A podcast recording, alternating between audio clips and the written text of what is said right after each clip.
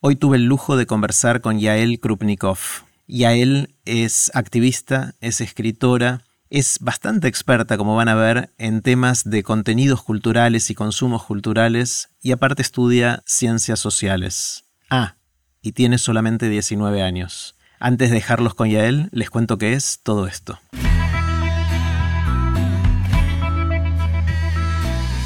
Esto es Aprender de Grandes, el podcast donde comparto lo que aprendo mientras intento aprender durante toda la vida y lo que converso con gente que admiro.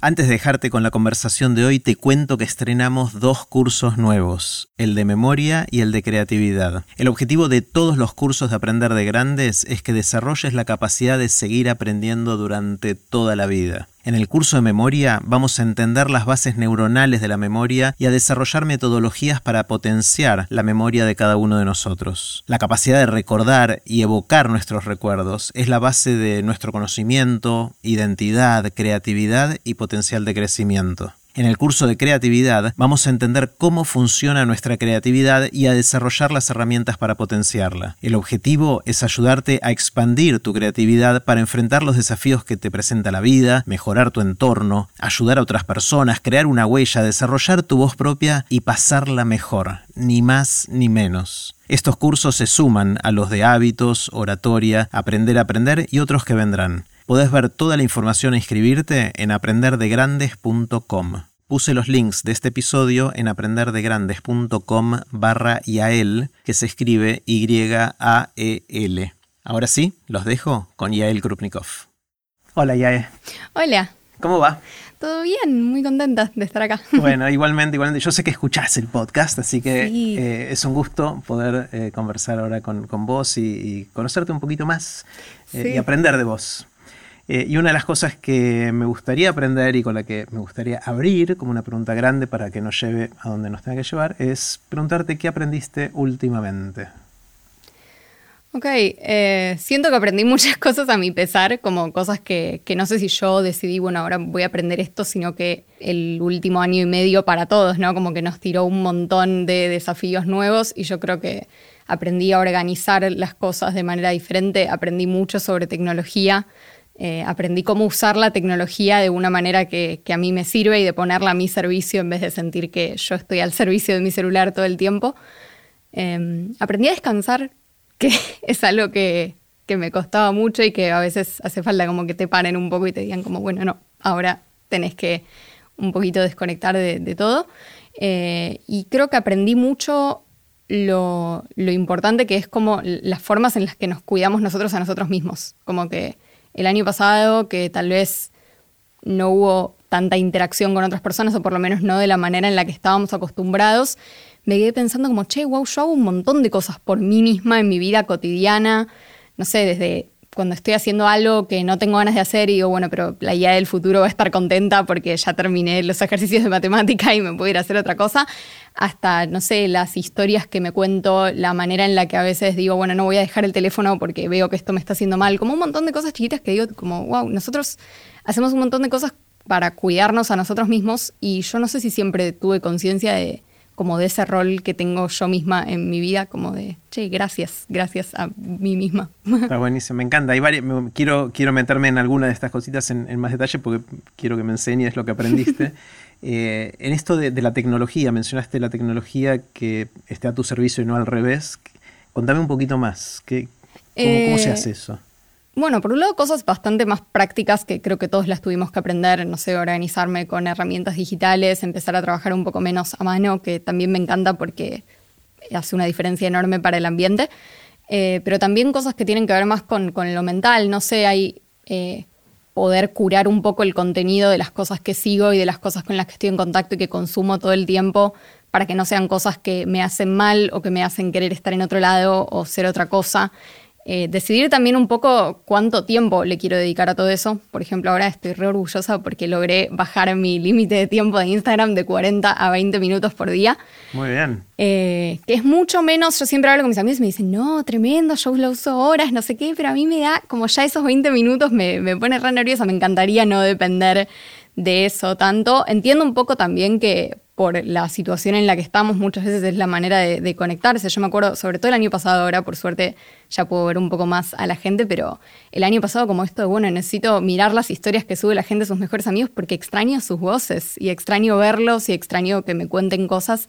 Eh, así que tiene como su lado positivo, obviamente, pero bueno, limitarlo un poco para que no se convierta en algo que, que me quita tiempo de hacer otras cosas, porque siempre la felicidad que uno consigue mirando Instagram es mucho más fácil y está mucho más al alcance que la de sentarse a escribir o dibujar o llamar a alguien por teléfono, pero también es como un poco más superficial. Entonces, como, no sé, un poco eh, molestar a tu, a tu cuerpo en el corto plazo, pero para que entienda eso que, está bueno. Está genial el nivel de conciencia que necesitas para hacer eso, ¿no? No es algo que surja naturalmente y fácilmente. No, no, es que creo que surge también esto de estar mucho tiempo como observando qué le hace eso a, mi cabeza y decir, che, no sé si esto es lo que quiero sentir todos los días. No sé si quiero despertarme todos los días con el teléfono en la mesita de luz y que lo primero que hago sea mirar Instagram. Está buenísimo. Lo otro que mencionaste es descansar. Me llama mucho la atención eso y me interesa también. ¿Cómo, cómo mm. descansas? ¿Cómo, ¿En qué consiste ese em, descanso? no sé si necesariamente siempre es descanso de estar, no sé, durmiendo o, o tirada en la cama, pero sí haciendo cosas que, que no son productivas, o que no son productivas por lo menos en la manera en la que solemos pensar la productividad, que tiene que ver mucho con bueno, lo que nos imponen otros y lo que se supone que tenemos que hacer para ser exitosos. Como que, no sé, yo por mucho tiempo viví así como corriendo, con cosas que me gustaban mucho, obviamente, y, las sigo haciendo todas porque me encantan, eh, pero esto de entender que no tenemos que ser productivos para existir, como que no es que vos le tenés que pagar al mundo el precio de existir haciendo cosas todo el tiempo, eh, a veces te da la posibilidad de, no sé, decidir, bueno, no, hoy, hoy no voy a hacer esto que, lo hago para otros o que lo hago porque soy buena, voy a hacer algo en lo que tal vez soy malísima, pero me gusta. Por ejemplo, tocar el piano, que es una de las cosas que volví a hacer en cuarentena, eh, que no toco bien, pero me da placer sentarme ahí y tocar y cantar. Eh, o mismo, bueno, cosas, no sé, hablar con gente, mirar una película, cosas que, tal vez uno piensa que no estás haciendo nada, pero que en realidad estás haciendo mucho. Mm. Y después mencionaste cuidarte a vos misma, que esto es un aspecto de cuidarte a vos misma. ¿Hay otras dimensiones más del cuidado personal? Sí, me parece que sí. Eh, bueno, esto volviendo un poco a lo de antes, ¿no? Lo de, lo de curar un poco el contenido que, miramos. Eh, y también, no sé, yo me di cuenta que me cuento mucho historias para, para cuidarme a mí misma, en el sentido de que gran parte de cómo me siento o cómo pienso sobre mi día depende de lo que yo me estoy diciendo a mí misma sobre cómo va a ser mi día o sobre las cosas que tengo que hacer. Y tomar conciencia de eso es un flash porque te permite decir, bueno, si hay algo que me está enojando o que estoy como predisponiéndome para que no esté bueno, tal vez un poco depende de la historia que yo me estoy contando al respecto y qué puedo hacer entonces para inventarme otra, otra manera de ver las cosas. Eh, y eso es algo que me parece que este año aprendí bastante a hacer. Está buenísimo. Y a me, me, fascina cuando te escucho hablar y te escuché hablar en tu charla en Club STD, después en TDX Río de la Plata y en conversaciones que tenemos, eh, por varias razones, pero una en particular es que siento que no sos como el estereotipo que muchos tenemos de la gente de tu edad en algunas dimensiones. Y puse la palabra estereotipo a propósito porque es un estereotipo y como todo es una generalización burda y casi irresponsable respecto a tu acercamiento a lo que llamamos consumos culturales, ¿no? como gran, gran paraguas de las cosas más variadas, de la música, del cine, de los libros, de, las obras de teatro, las distintas cosas que consumimos culturalmente, siento que vos tenés una voracidad, por lo menos mirándote desde afuera, ¿no? Que, no veo en, muchos lugares, y no solo una voracidad de leer tanto o escuchar tanto, sino también de eh, pensar cómo eso te impacta, ¿no? Y cómo eso nos impacta a, todos. Contame un poquito más de cómo funciona tu mente y tu ser en, este sentido. Eh, sí, me encanta y, me encanta también que sea algo que la gente se da cuenta. Es obvio, pero yo hasta hace poco no me daba cuenta. Me pasó que en la cuarentena justamente empecé a mirar muchas series así con mi familia, ¿no? Que de repente me sentaba yo con mi mamá o yo con mi papá y mirábamos cosas y de repente, como que yo le decía, che, ¿no te das cuenta que esta música que está sonando acá en el fondo es la misma que sonó hace tres temporadas para demostrar que el personaje está teniendo un momento donde se siente parecido? y como que me volaba la cabeza pensar que la mayoría de la gente no se da cuenta y no mira las cosas así. Y creo que también tuvo que ver mucho con darme cuenta como, che, yo, o sea, es a lo que me quiero dedicar porque evidentemente es algo en lo que no puedo dejar de pensar. Eh, no sé, cómo se escriben los libros, cómo se hacen las películas, cómo, cómo funciona todo el mundo de, hacer arte. Y tiene que ver mucho con eso, con prestar atención a detalles, con también entender todo, que, que a veces es un poco también es un poco molesto no tener todo ese filtro prendido todo el tiempo en la cabeza, pero yo lo tengo y, aprendo a vivir con eso de alguna manera.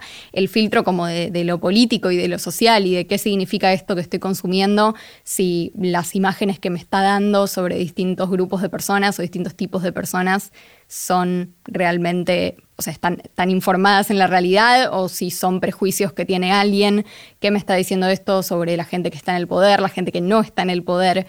Eh, tiene mucho que ver con eso. Es algo que a veces eh, lo quiero apagar porque también está buenísimo sentarse y mirar Friends y no estar todo el tiempo diciendo mm, estos chistes son muy machistas. Claro. Pero eh, también está bueno porque te, te, impulsa un poco a conocer otras cosas y a conocer, por ejemplo, otras comedias elaboradas por mujeres, por personas de distintas etnias, por personas de distintas sexualidades, que tienen otro tipo de humor con el que también nos podemos reír todos. Así que eso como que es algo con lo que aprendí a convivir y que me gusta en realidad, porque siento que me hace apreciar más otra dimensión de todo lo que, de todo lo que leo y miro y consumo. Está genial, se parece mucho, escuchándote, a la gente que tiene oído absoluto. Voy a hacer un paralelo entre dos cosas distintas. ¿no? Cuando alguien tiene oído absoluto, escucha una nota y sabe qué nota es, sin ninguna referencia. Sabe, ese es un La 440 porque lo escuchó.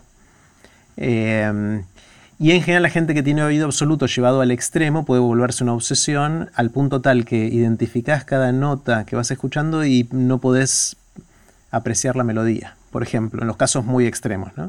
Pero usado con moderación, si lo podés controlar, te permite ver cosas que otros no ven, en este caso escuchar cosas que otros no escuchan, eh, y a la vez disfrutar con distintas perspectivas. De alguna manera tenés oído absoluto para este tipo de cosas, ¿no? Sí, puede ser. Yo creo que igual el oído absoluto es algo como, si no me equivoco, con lo que naces y yo creo que esto un poco también lo, lo entrenás, ¿no? O, es algo que, no sé, yo no sé si siempre consumí arte de esta manera. Algunas cosas puede ser que sí, o que me las daba cuenta y no, no las tenía como muy concientizadas, ¿no? Como que tal vez me acordaba, no sé, esto es un paralelo con lo otro, pero no sé si lo pensaba con ese lenguaje. También tiene mucho que ver con empezar a investigar sobre cómo se hacen las cosas. Eh, pero sí, supongo es algo que se puede desarrollar y que, que en alguna medida todos lo vamos desarrollando. Yo creo que en los últimos años todos lo empezamos a desarrollar en mayor medida, por lo menos este componente de, bueno, cuestionarnos un poco más la, eh, mirada política sobre lo, que estamos viendo. Eh, es algo que algunos tal vez hasta hace poco ni se lo preguntaban y que ahora de repente empieza a aparecer como variable eh, y de hecho empezó a cambiar un montón la manera en la que se produce el contenido que consumimos teniendo en cuenta todo esto. Claro, sí, sí, es buenísimo. un pequeño paréntesis del oído absoluto, em, siempre se pensó que era genético, o sea, no solo eh, que lo tenías al nacer, sino que era más, fuerte todavía genético, pero eh, hay estudios más recientes que muestran que no. De hecho, el, estudio más reciente, justo lo, estuve viendo hace poco, así que no es que sé todas las cosas, esto justo lo sé, Eh, que en el 2014 en Japón hicieron un estudio bastante grande sobre, sobre esto y vieron que es mucho más influenciable y desarrollable que lo que se pensaba antes. En general, la inmensa mayoría de las cosas de nuestra vida no son ni genéticas ni adquiridas, sino que es una combinación compleja de las dos cosas, con algunas excepciones. El color de los ojos sí es 100% genético. Eh, y hay cosas que son 100% adquiridas. La mayor parte de las cosas están en el medio y parece ser que el oído absoluto está menos cerca del extremo eh, genético de lo que se pensaba tradicionalmente. Cierro paréntesis, era simplemente para... no, pero re interesante, sí. Sí, es buenísimo. Eh, y volviendo, a esto, siempre me llamó la atención, en realidad cuando lo escuché por primeras veces, ahora ya lo, incorporé, asociar la palabra político a esto. vos usaste bastante la palabra cuál es la intención política, cuál es el efecto político, cuál es el paraguas político dentro del que está metido Friends o el que fuera en cada caso, ¿no? Eh, al principio dije, no, debo, haber escuchado mal, no ahora, sino cuando escuché eh, esa, esa, palabra en este contexto por primera vez. Contame un poquito qué es la lente política de esto o la visión política de, estos contenidos. ¿A, qué nos referimos cuando decimos eso? Bueno, está la respuesta que te daría mucha gente que a mí me parece medio insoportable porque es como una frase hecha que es como, ay no, pero todo es política, que lo dice mucho y es muy verdad, pero para mí requiere como un poco más de explicación, como que a mí también me pasaba por mucho tiempo que la política era algo como a lo que tenerle miedo, algo muy extremista o algo medio así, y sobre todo algo en lo que, no sé, los chicos y los adolescentes no teníamos mucho lugar, pero en los últimos años hubo una gran revolución en la manera de entender todo eso y nos empezamos a dar cuenta de que política hay en todo, hay en las series que miramos y hay en la ropa que nos ponemos y hay en eh, las conversaciones que elegimos tener y las que no. Y hay política en un montón de cosas que nos parecen muy cotidianas, porque la política básicamente es la manera en la que nos relacionamos con otra gente. O sea, a mí me gusta decir que es como nuestro sentido de la ética llevado a la práctica. Es como lo que pensamos que está bien, lo que pensamos que está mal, cómo pensamos que son las personas. Eh, y eso está en todos lados y a veces obviamente es más fácil hacer esa relación y otras veces es más difícil porque son temas que están más alejados, también porque requiere tener cierta información. Por ejemplo, yo no sé si este suéter que yo tengo puesto, cómo está hecho, qué leyes hay alrededor de todo ese tema, qué impacto tiene sobre la gente que lo hace y la gente que lo traslada y la persona a la que yo se lo compro.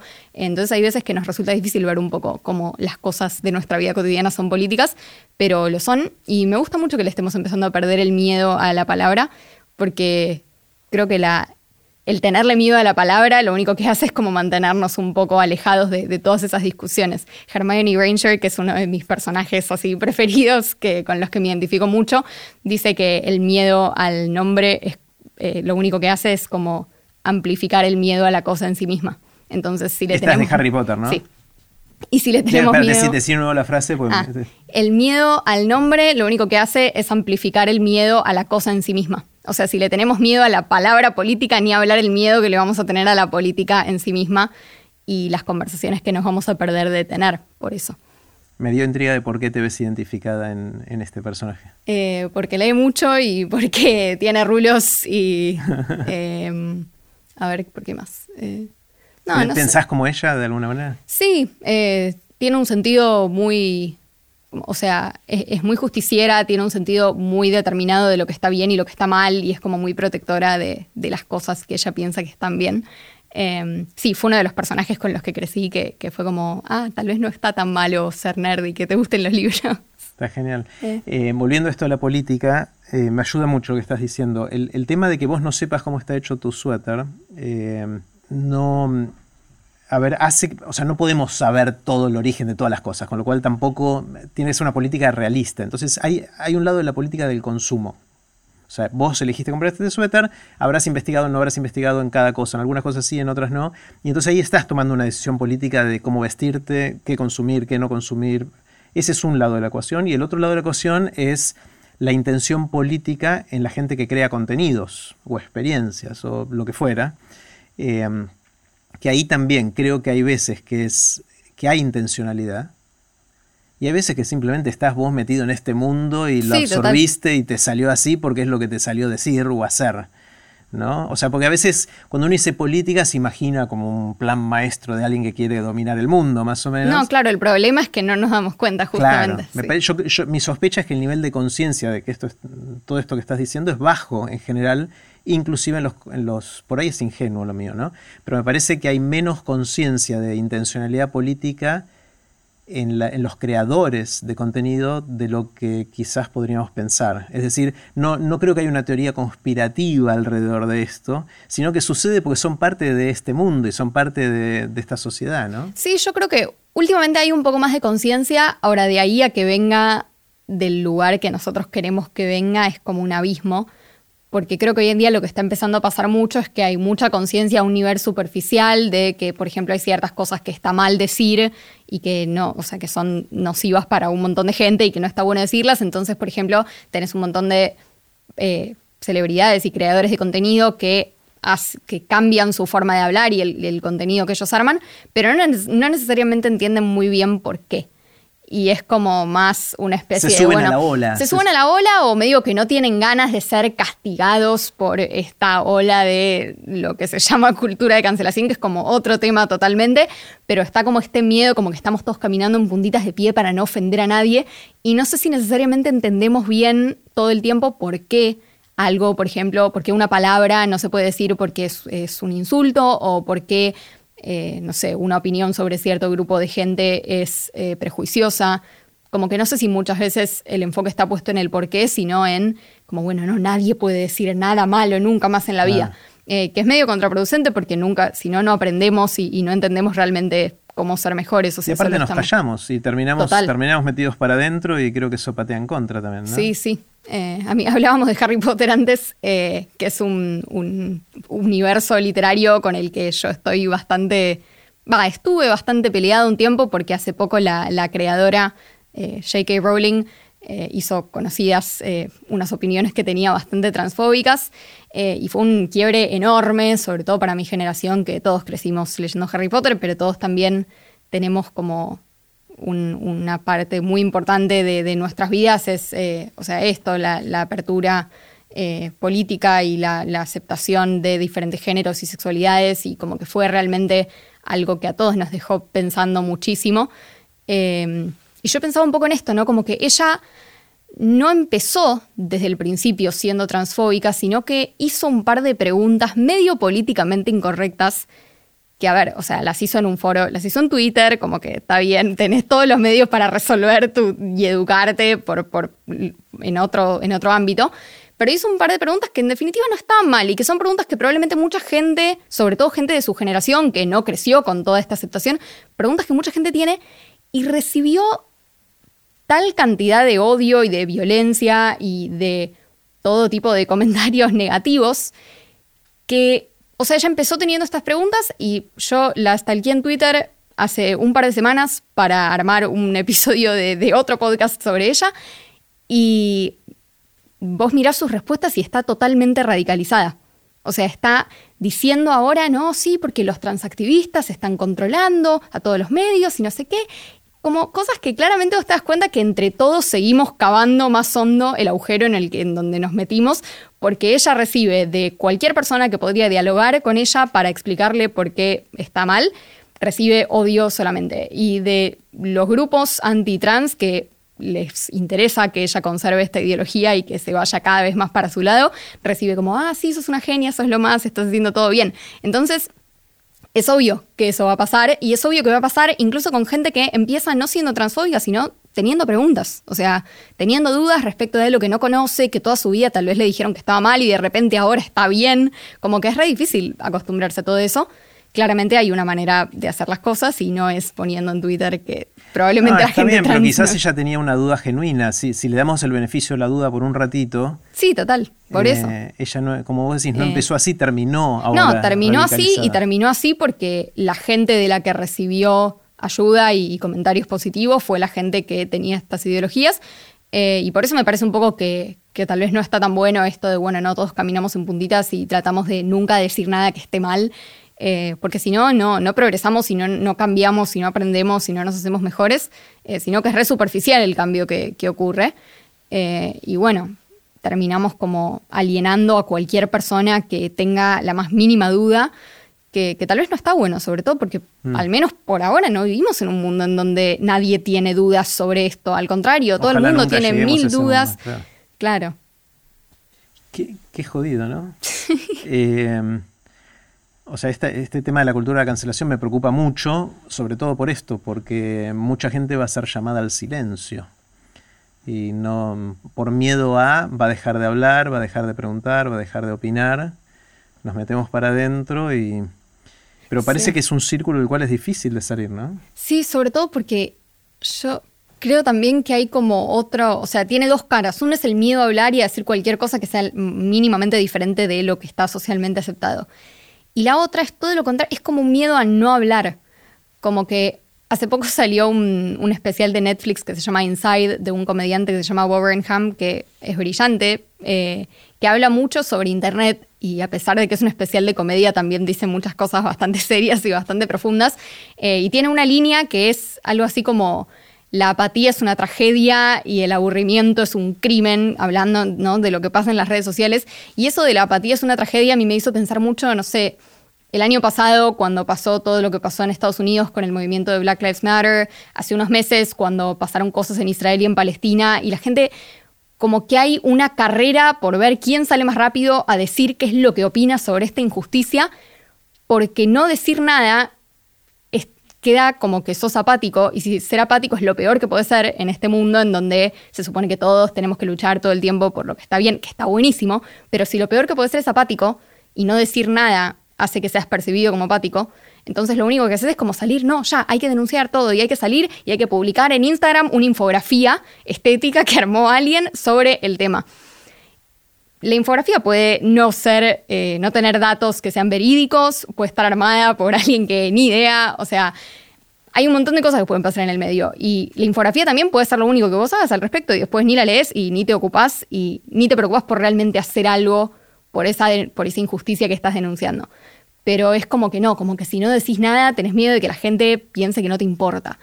Eh, y a mí me, como que me da mucho miedo, sobre todo mientras yo cada vez más me voy convirtiendo en una persona a la que le preguntan estas cosas y que de repente tiene seguidores en Instagram y sentís como la responsabilidad de decir, bueno, no, yo, o sea, yo soy activista, tengo que decir algo sobre esto, pero tal vez no sé absolutamente nada del tema. Y digo, no sé si tengo ganas de salir a hablar de algo de lo que no estoy informada, solamente para ganar la carrera de quién es el mejor activista o quién es el más, eh, el que está más consciente a nivel social, como que no, no, no sé si eso es algo que sea realmente productivo, si no viene acompañado de informarse, de realmente hacer cosas al respecto. Eh, y es como, no sé, siento que ese miedo a, no hablar y el miedo a quedar como que no te importa porque no decís nada, incluso si el trabajo que estás haciendo es hacia adentro o es en tu vida real y no en tu vida virtual, Em, no sé, es como, es algo que cada vez veo que pasa más y que me preocupa. Obviamente es complicado esta presión a tener que hablar y al mismo tiempo no poder decir nada que esté fuera de la norma para no caer en la cancelación, sumado a que hay muchos casos de cancelación retroactiva. Claro. Hay gente que es cancelada por algo que hizo hace 20 años, que seguramente a la lente de lo hoy es súper reprochable y está muy mal lo que hizo esa persona, pero lo hizo hace 20 años cuando quizás en ese momento Sí, no era, se sabía. era horrible también, pero, la, pero socialmente no era algo que estaba penalizado, con lo cual la gente no lo hizo, no hizo nada que en ese momento estaba penalizado. No, total. Eh, ¿Cómo salimos? ¿Hay, ¿Hay manera de salir de esto o no? No sé, o sea, yo creo que las redes sociales son una herramienta increíble, que, tiene mucho, mucho potencial para, hacer cosas muy buenas. De hecho, lo hacen, o sea, cómo creció el activismo y cómo creció el arte y cómo crecieron las relaciones humanas gracias a las redes sociales. Eh, nada, es, eh, imposible de negar y está buenísimo y yo pertenezco a la generación que creció con eso y me encanta. Eh, creo que lo mejor que podemos hacer es como, bueno, rescatar lo mejor de esa experiencia eh, y decir, bueno, qué cosas la verdad no están tan buenas y se pueden cambiar. Y, bueno, un poco esto, no sé, curar nuestros, nuestros feeds para quedarnos con voces que realmente nos parezca que están buenas. Eh, tratar de bajarle un poco la adrenalina a esto de, bueno, pasó algo injusto en el mundo, tengo que publicar sobre esto ya. Eh, y tratar también no solo de, como desde ese lado, desde ser nosotros los que publicamos, sino también lo que le exigimos al resto de las personas. No sé, yo no sé si necesito saber qué piensa una actriz que a mí me gusta porque la vi en una serie sobre las vacunas o sobre el racismo. Me gusta como actriz y me parece fantástico lo que hace en la serie y ya está, como que no sé si tenemos que estar exigiendo constantemente que todo el mundo opine de todo.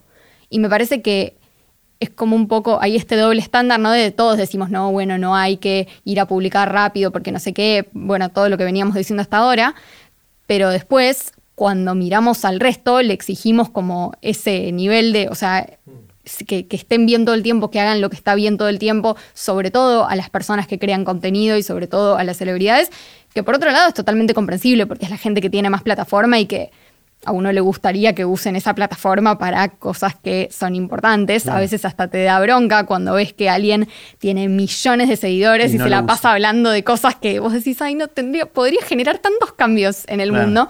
Pero por ahí tiene millones de seguidores porque habla de esas cosas. También, y a la vez no es su responsabilidad, no sé, o sea, no, sé si le tenemos que exigir todo el tiempo a las personas que hablan de moda o de música o de lo que mm. sea, que de repente digan, no, sí, porque mi opinión política sobre el presidente de Estados Unidos es bla. Eh, creo que es medio contraproducente cuando empieza a pasar eso. Claro. Eh, ¿Te consideras activista? ¿Qué es eso y en qué sentido activas? ¿Qué, tipo de activismo haces? Eh, bueno, muchas cosas. Creo que hacer esto, por ejemplo, es activismo, o sea, hablar, tener conversaciones eh, significativas, sobre todo en este contexto que hablamos, donde hay tanta, tanta gente hablando y, tan poco diálogo, parece. Eh, me encanta dar, charlas, tener conversaciones, ir a paneles, cualquier lugar en donde podamos realmente dialogar y, hablar de las causas que nos importan de una manera informada, eh, entendiendo realmente lo que está pasando, escuchando voces diversas. También creo contenido. Eh, en la virtualidad sobre todo, eh, escribo y después hago más trabajo de, estar en el momento, no sé, apoyo escolar con chicos en situaciones vulnerables, ir a marchas, eh, hacer acciones por, la justicia climática, etcétera, como cosas que son poner el cuerpo, que, me encanta. y me gusta también que, todas esas cosas sean activismo y que, no haya una sola manera. ¿Sobre qué escribís? Eh, escribo ensayos sobre esto, causas sociales, un poco sobre arte también. Escribo ficción. Em, no es algo que estoy haciendo mucho en este momento, pero me gustaría hacerlo más. Me parece que es una de las maneras más efectivas también de transmitir eh, las ganas de ayudar con, una causa o la importancia de, una causa. Em, escribo un poco, un poco de todo, la verdad. Y también música. ¿También escribís música? O Escribo, o sea, letras y compongo, sí. ¿Y compones música también? ¿Le pones, le pones música? Al... Sí, eso también hace mucho que no hago, pero ahora volví, como que con la cuarentena volví al piano. El piano está ahí, es como una ley de la física que si hay un piano en tu casa en la cuarentena, como que todo el mundo volvió al, instrumento. Eh, así que sí, por suerte volví a eso. Ya imagínate que te regalan un viaje en el tiempo, que podés hacer un viaje en el tiempo, eh, podés ir a donde quieras y a cuando quieras, vas a estar un ratito ahí y después volvés al aquí y a la hora, pero puedes hacer un solo viaje. Te dan un solo viaje, ¿irías al futuro o al pasado? Mm, al futuro, pero no al futuro cercano. O sea, no sé, dentro de 500 años, 1000 años, 2000 años. El futuro cercano me estresa. No, quiero, o sea, no quiero ir adentro de 50 años cuando probablemente el mundo esté más destruido por el cambio climático de lo que está ahora. Y, o sea, yo soy optimista a mi pesar, pero creo que las cosas se van a poner peor antes de ponerse mejor. Y no sé si tengo ganas de estresarme viendo cómo se ponen mm. peor. ¿Y dentro de 2000 años sentís que vamos a estar mejor? Siento que por lo menos vamos a tener diferentes problemas. O sea, hace dos mil años teníamos problemas y eran diferentes. No sé, siento que por lo menos como que va a cambiar, va a ser más interesante eh, ver eso que seguir viendo como la secuela de, lo que está pasando ahora. Eh, y bueno, y ver si en una de esas resolvimos lo que estaba pasando ahora. Si pudieras, dentro de esta línea de pensamiento, si pudieras mandarte un mensaje a vos misma dentro de, digamos, 20 años, vas a tener 39. ¿Qué te gustaría que Yael de 39 recuerde que hoy sabes, eso que sabes hoy que querés seguir recordándolo después, ¿qué le dirías? Sabes que lo hago mucho, me programo mails al futuro. Algunos, yo, tengo, un par programados también. Yo tengo varios, algunos son como muy cerquita al futuro, o sea, de acá a dos meses o algo así, y otros son como bien, bien al futuro, o sea, he mandado mails al 2048. Con la esperanza de que la plataforma esa siga Eso te iba a decir, espero que sigamos usando mail, espero que yo siga usando ese mail, no sé, pero no, me mando muchos recordatorios, no sé, de no seas tan rápida para juzgar, apoyar las ambiciones de la gente que tenés alrededor. No siento que son cosas que tal vez veo que a muchos adultos a mi alrededor les, faltan o que no se acuerdan muy bien de cómo era ser adolescentes. Eh, y me parece como una linda cápsula del tiempo decir como, che, acordate cómo eras vos de adolescente y reaccioná de la manera que te habría gustado que los adultos reaccionen en ese momento. entonces me mando como muchos recordatorios así o párrafos contando cosas, eh, preguntando cosas también, pero, pero básicamente eso, o sea, no sé, sé, la persona adulta que te habría gustado conocer cuando, cuando eras más chica. Sí, hay que ver si de adulta seguís queriendo ser esa persona. Veremos, no sé, eh. pero por lo menos me llegará como la, el mail si seguimos usando mail, me llegará el mail de mi yo adolescente diciéndome como, che, cuando vos tenías esta edad, te pasaba esto. E incluso si después ya, no sé, cambio de opinión sobre cosas así, por lo menos entiendo cómo se siente desde el otro lado y, me ayuda a dialogar con, otra gente que tenga alrededor. Claro. Eh. Sí, sí. ¿Qué sentís, Yae, que opinás distinto a la gente que te rodea? Puede ser el círculo más íntimo, un círculo, más amplio. Mm. ¿En qué pensás distinto? ¿Dónde tenés opiniones que son distintas a las de esa mayoría? Em, bueno, supongo, con, mis amigos me pasa mucho esto, esto de las redes sociales, como de, decir, no sé si tengo tanta ganas de, estar en Instagram todo el día. Em, y con, con los adultos bueno, un poco esto, no sé, tal vez algo que, me encuentro mucho diciéndole a gente más grande que yo es como, no, el hecho de que no lo entiendas no significa que no sea verdad o que no lo puedas, como, que, no puedas existir con eso. Yo siento que hay como, en la generación, por ejemplo, de mis padres, eh, como esta idea de que no, todo, todo, hay que entenderlo y hay que entender cómo funciona y hay que entender por qué pasa y hay que como poder vos mismo transitar ese camino de pensamiento y como aprobar lo que hace otra gente. Eh, y yo creo que en realidad no, soy la única, ¿no? Como que siento que en mi generación hay un poco más esta idea de que no importa si yo no lo entiendo mientras no lastime a nadie, es como, bueno, no sé, eh, hay muchas cosas que no entiendo y sin embargo sé que existen, hay muchos idiomas y teoremas matemáticos y fenómenos naturales que yo no entiendo y sin embargo están ahí, o sea, y pasan. Eh, y de la misma manera alguien puede decidir tener una vida totalmente diferente a la mía eh, y que yo no pueda entender por qué eso sucede no significa que no esté ahí y que no sea válido. ¿En qué cambiaste de opinión recientemente? Algo que venías pensando para un lado y ahora decís, no, en realidad creo que va para el otro. No sé, un poco como la, el tiempo que, tenemos. O sea, tal vez es algo de la edad, claramente es algo de la edad, eh, pero esto de decir como, no, la verdad, o sea, tenemos infinito tiempo. Eh, no, no infinito, pero a los ojos de, cómo lo estoy mirando yo y de cómo yo siento que tienen que pasar ciertas cosas, como que no hace falta que todo sea acá y ahora, en este momento, y no hace falta que toda la gratificación sea instantánea. Em, y a veces, o sea, eso está bien. Eh, no sé si es algo, siento que es algo que la mayoría de la gente grande ya lo aprendió, pero para mí que soy que estoy dejando la adolescencia es muy nuevo. Sí. Claro. O sea, no todo es inmediato, ¿no? Eh, y, que no, que, eso puede ser algo bueno, como que la espera no siempre es el, como el momento que vos estás esperando es el final y el resto es como, bueno, lo que tenés que hacer para llegar al final. Como que la, trama es igual de buena que después el, el, final o el, claro, el desenlace. Eh, ¿Qué te asombra? ¿Qué te sorprende? ¿Qué son esas cosas que ves y decís, wow, no lo puedo creer?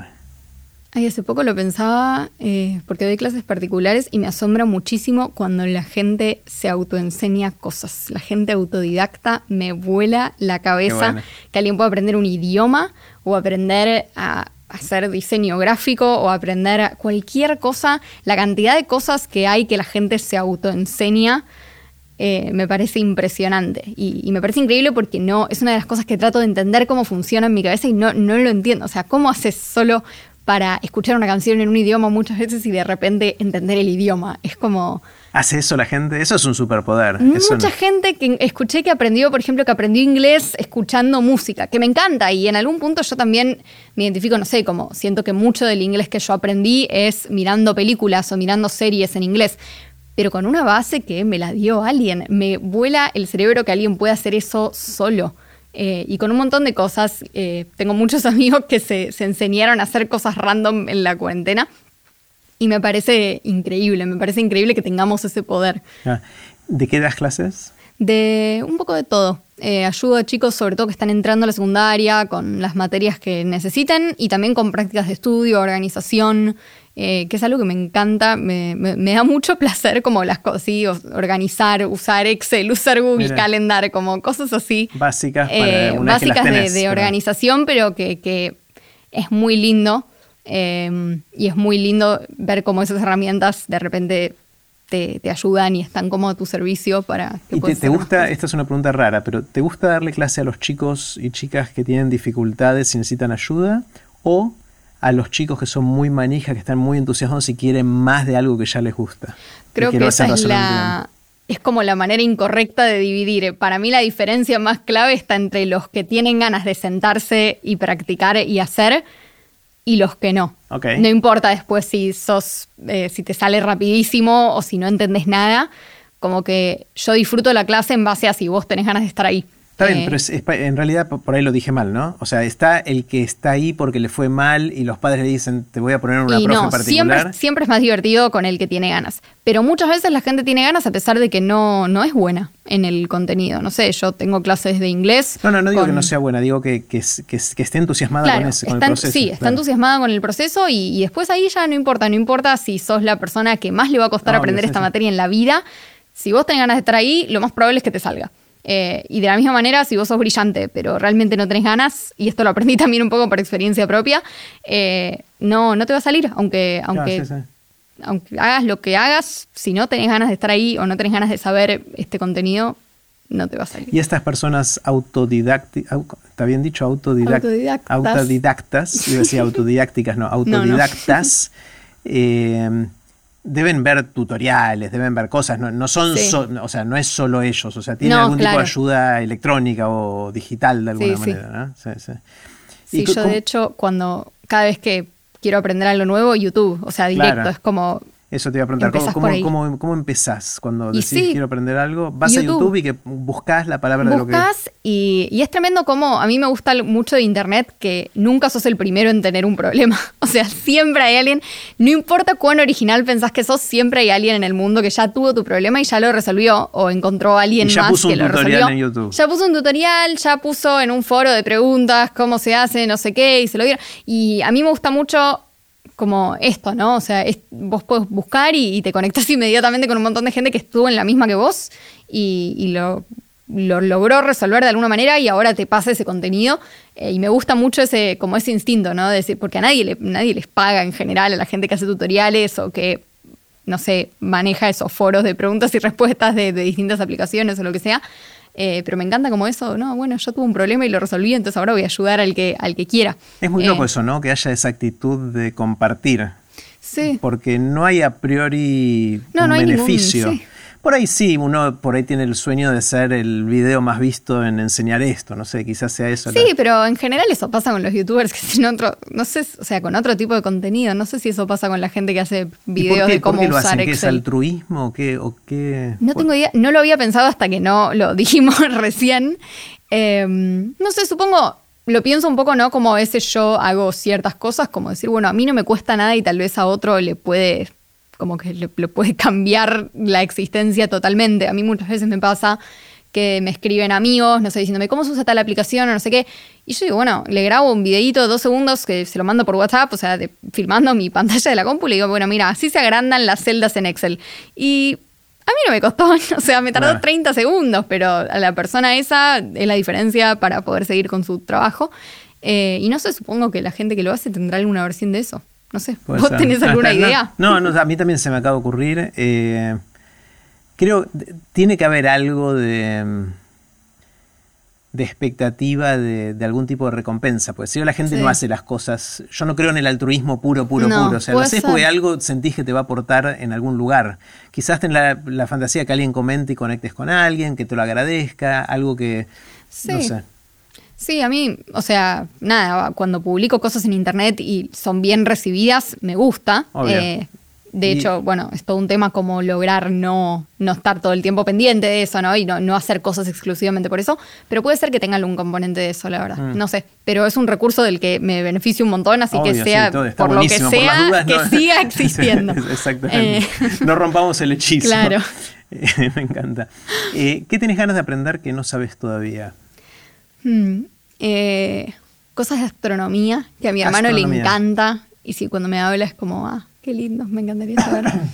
Eh, ¿Por qué quieres aprender de eso? ¿Es curiosidad? Ay, no sé, porque me parece re lindo. A mí tengo como una, como una relación muy, muy poco utilitaria con, con cierto tipo de conocimiento. Y digo como, ay, me, parece re lindo, como quiero que me hablen, sobre todo si encuentro a alguien que habla lindo sobre el tema, que eso me pasa en TED un montón de veces. Como que hay alguien que está dando una charla sobre, no sé, los griegos o neurociencia o cosas que tal vez están muy lejos de lo que a mí me gusta hacer o a lo que me quiero dedicar, pero que si encontrás a alguien que te habla lindo sobre el tema, eh, puedes estar horas. No sé, me encanta también esto, cosas de cómo funciona el cerebro, de neurociencia, de psicología, de cómo medio hackear nuestra mente.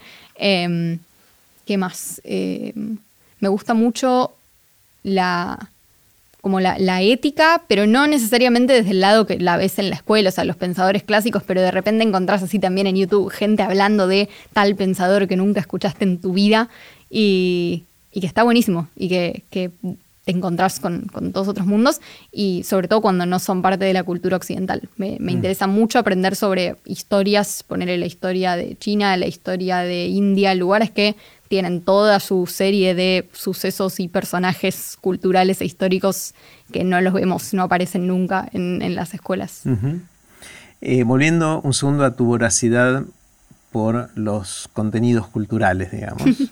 eh, ¿Cuáles son los que más te impactaron? Mencionaste mucho a Harry Potter como algo que te marcó claramente en muchas dimensiones, al punto tal que te identificás con una de las Sí, yo creo que no es una experiencia muy original, como que cualquier, en mi, experiencia, cualquier persona de mi generación que le preguntes que tenga una relación con los libros, su, su clic fue por Harry, Potter. Es increíble lo que logró la serie, ¿no? es muy tremendo. Eh, no sé tampoco como que después se hicieron otras sagas con el mismo y, otras que están buenísimas también y que yo las leí que me encantaron, pero hay como algo ahí del el ingrediente secreto que, no sé qué es lo que tiene, pero algo, algo logró que, es realmente fascinante. Eh, y después cosas más así posteriores o tal vez que consumí con, más conciencia por lo menos porque era muy chica cuando, cuando leí Harry Potter por primera vez. Eh, hay un libro que se llama Leer Lolita en Teherán de una escritora iraní que se llama Azar Nafisi que ella lo que hace es análisis literario mezclado con una especie de autobiografía de su vida personal. Ella era profesora en la Universidad en Teherán antes de la revolución. Cuando arranca la revolución y a ella la sacan de la universidad, porque las mujeres obviamente no pueden ni estudiar ni ser profesoras, mucho menos. Entonces ella lo que hace es se reúne en secreto con muchas de sus estudiantes mujeres que también las habían sacado y empiezan a leer libros prohibidos. Entonces en su libro ella hace como una especie de raconto de toda esta experiencia y lo mezcla con análisis literario de los libros que ella menciona. Y es increíble y es un libro que que como que junta mucho esto, o sea, esto, la, dimensión política con la dimensión artística. Y ella es una persona que todo el tiempo te está diciendo, no leas los libros como alegorías de un sistema político o exclusivamente por el mensaje político, como que la literatura es algo también, es un fenómeno estético y es un fenómeno sobre, o sea, los libros pueden tratarse sobre relaciones humanas o sobre sueños individuales, no, no todo es, bueno, el capitalismo o el comunismo, etcétera, pero a su vez todo tiene una dimensión que tiene que ver con eso y está bueno también observarla. Eh, y creo que influenció mucho la manera en la que miro los libros y las películas y todo. Eh, y ella me parece un ser fascinante. ¿Y cómo llegaste a un libro de una persona? O sea, ¿te lo recomendó alguien? Me lo recomendó mi profesora de inglés de primero y segundo año. Mira. Que cuando yo, creo que la tercera semana de clases, me acerqué y le dije, me encanta esto, me aburro en la clase, quiero hacer más, quiero, quiero leer cosas diferentes, quiero hacer cosas. Me empezó a recomendar libros, empezamos a escribir ensayos así de análisis sobre esos libros.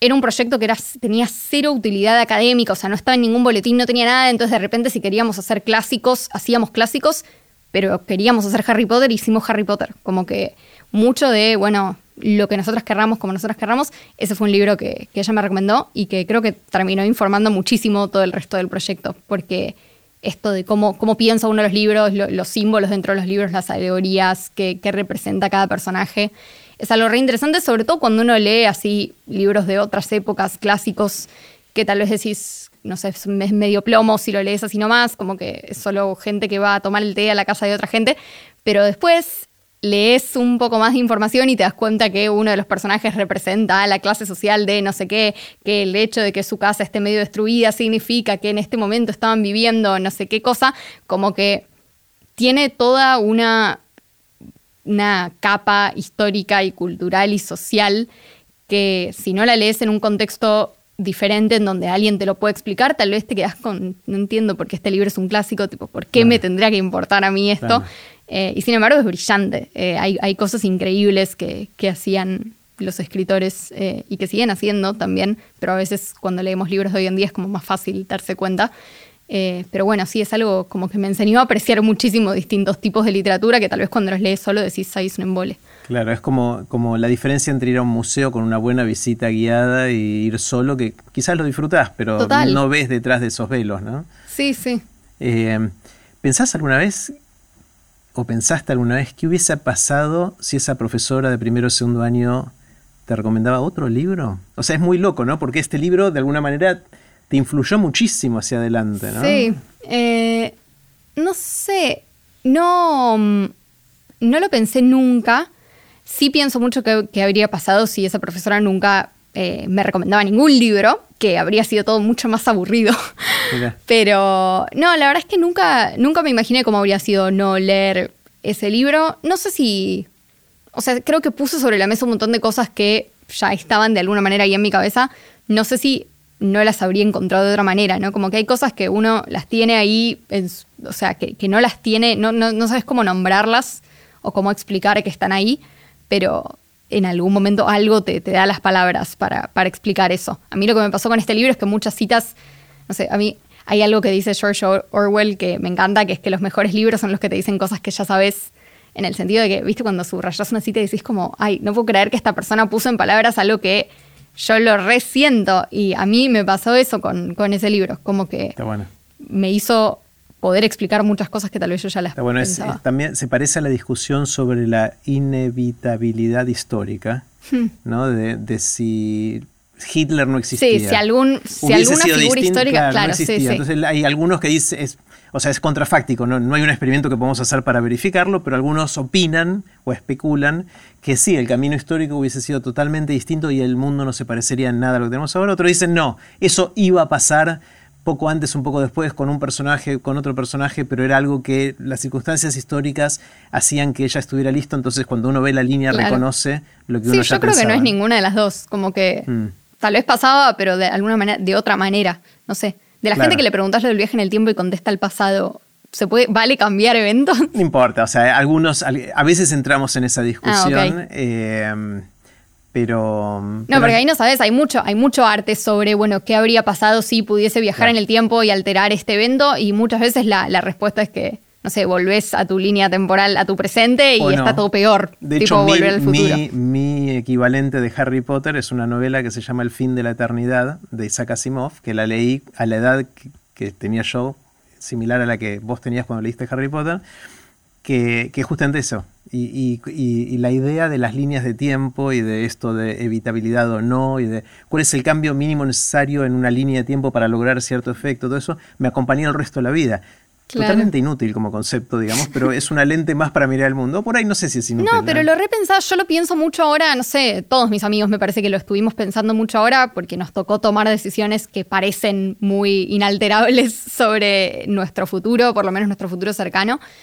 Eh, y yo lo pensaba mucho, ¿no? Como, bueno, ¿cuál es la decisión correcta? Y tal vez no hay una decisión correcta, como que vos tomás una decisión y vas transitando ese camino y lo vas haciendo correcto a medida que vos vas pasando, pero no sé, si la otra decisión tal vez, o, o sea, lo que no hiciste tal vez no te llevaba por otro camino que también podía estar buenísimo, como que tal vez no hay como un evento que, cambia todo mm. o un evento que es el que está bien y el que tiene que pasar, sino que las cosas pasan y, bueno, algunas cosas son siempre iguales porque tenían que, o sea, porque realmente eran así, porque estaban sucediendo independientemente de los eventos coyunturales y otras no.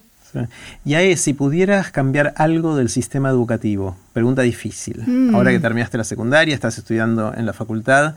Si, no digo pensarlo desde cero porque eso es demasiado complejo, pero algún cambiecito. ¿qué, qué, tocarías en el sistema educativo para mejorarlo? Ah, eh, tomaría más orales. Que o sea, es algo que tal vez mucha gente lo detesta, pero creo que nos da miedo porque no, porque no lo hacemos lo suficiente y no somos buenos y después salimos a la vida en general y nos damos cuenta que es una habilidad muy importante. Eh, y para los profesores también. Yo ahora que corregir escritos es lo peor. Y es como una, oportunidad para desarrollar habilidades mucho más allá del, contenido. De hecho, ahora en la, en la, facultad, que sigue siendo virtual, me estuve haciendo muchas presentaciones y, lo disfruto mucho. Eh, y sobre todo cuando son, cuando son con otros. Y de repente el examen ya no es repetime de memoria qué es esto, sino, bueno, conversen y díganme qué opina cada uno sobre tal cosa. Me parece que, o sea, más allá del oral individual, el, diálogo, que es una habilidad que nos falta un montón, eh, puede estar bueno como para para implementar y, mejorarlo del sistema educativo. Hmm. ¿Y cuál es tu anécdota? ¿Cuál es esa anécdota que te gusta contar, que solés contar, que te funciona de alguna manera? Eh, siempre que me preguntan si era una curiosidad bizarra sobre mí mismo, digo que una vez tomé una pastilla, un remedio, y se me fue por el tubo respiratorio en vez de la garganta. Todavía no entiendo bien cómo pasó, pero fue todo un problema y tuvimos que ir a la guardia, no sé qué, y bueno, mm, odio tomar pastillas. Después de eso. Superé mi miedo, pero les tengo como un respeto desde ese momento. Te atragantaste mal. No sé qué pasó, nunca voy a entender qué pasó, pero tuve la pastilla acá. Fue horrible. Aparte, yo no sé si alguna vez vos te tragaste un fósforo encendido, pero fue más o menos así. Esa sensación. O sea, te quemaba. tipo fuego, horrible. Uh. sí. ¿Y, no eh, podías respirar o cómo? No. Eh, fue, fue muy feo. Igual estuvo bastantes horas. Eh, pero bueno, esa es mi, curiosidad random. Una vez una pastilla estuvo en mi tubo respiratorio. Mirando para atrás a tus orígenes, evidentemente sos muy apasionada de todas estas cosas que estamos conversando, es algo que te corre por la sangre. ¿De dónde viene eso? ¿Puedes identificar orígenes de esto? Mm, no, no sé. sé. Puedo identificar ejemplos de lo mismo que venimos hablando desde muy, muy chica. O sea, esto, apasionarme mucho con, libros, con películas, tratar de entender a un nivel que tal vez la mayoría de la gente no le interesaba cómo se hacen o, no sé, seguir escritores. Cuando empecé a tener redes sociales, seguir escritores, actores, productores, como gente que estaba metida en ese mundo como para entender, no sé, tipo, más allá de la película que la vi, me gustó, que, cómo se hace, cómo era el detrás de escena, quién la hizo, todas esas cosas. Em, no sé si viene de algún lugar en, particular.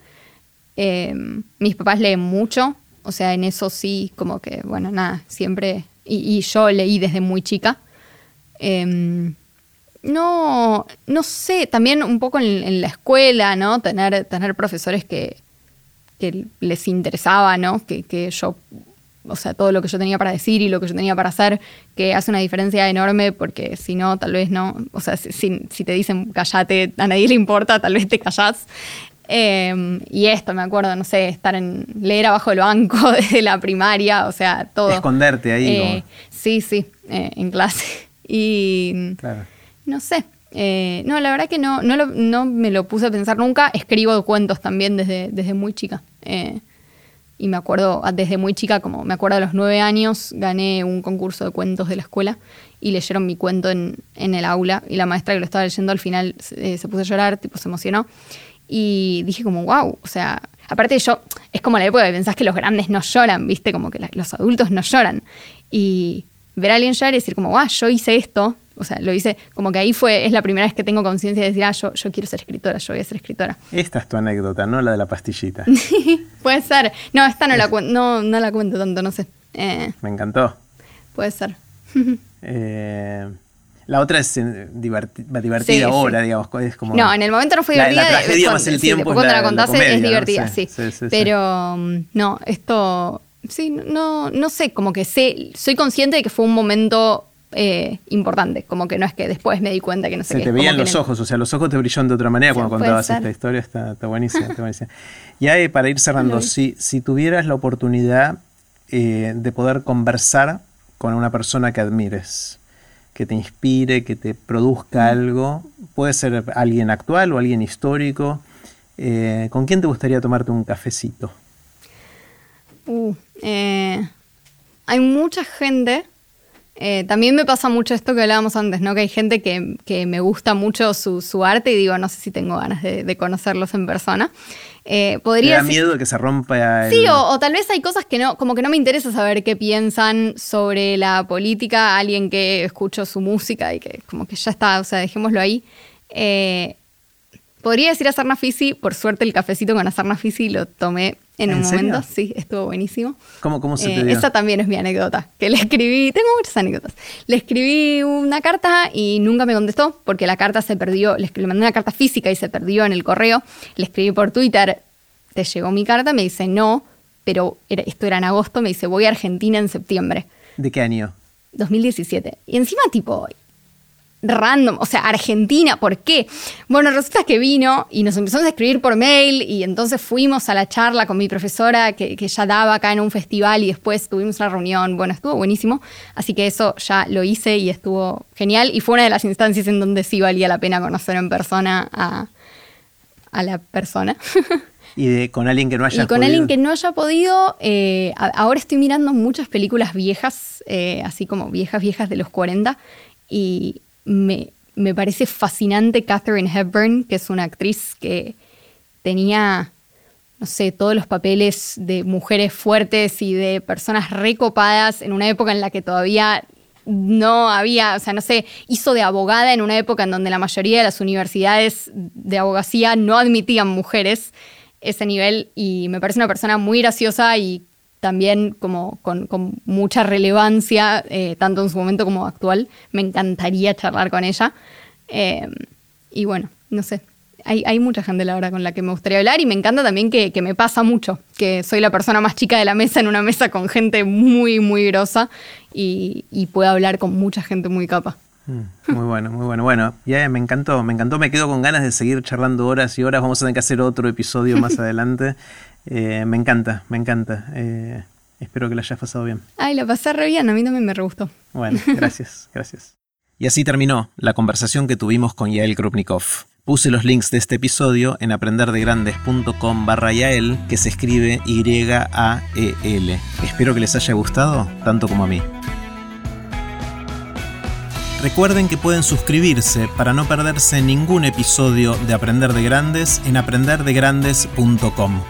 Los espero en el próximo episodio de Aprender de Grandes, cuando les cuente lo que aprendo en mis intentos por seguir aprendiendo durante toda la vida y en las conversaciones que tengo con gente que admiro.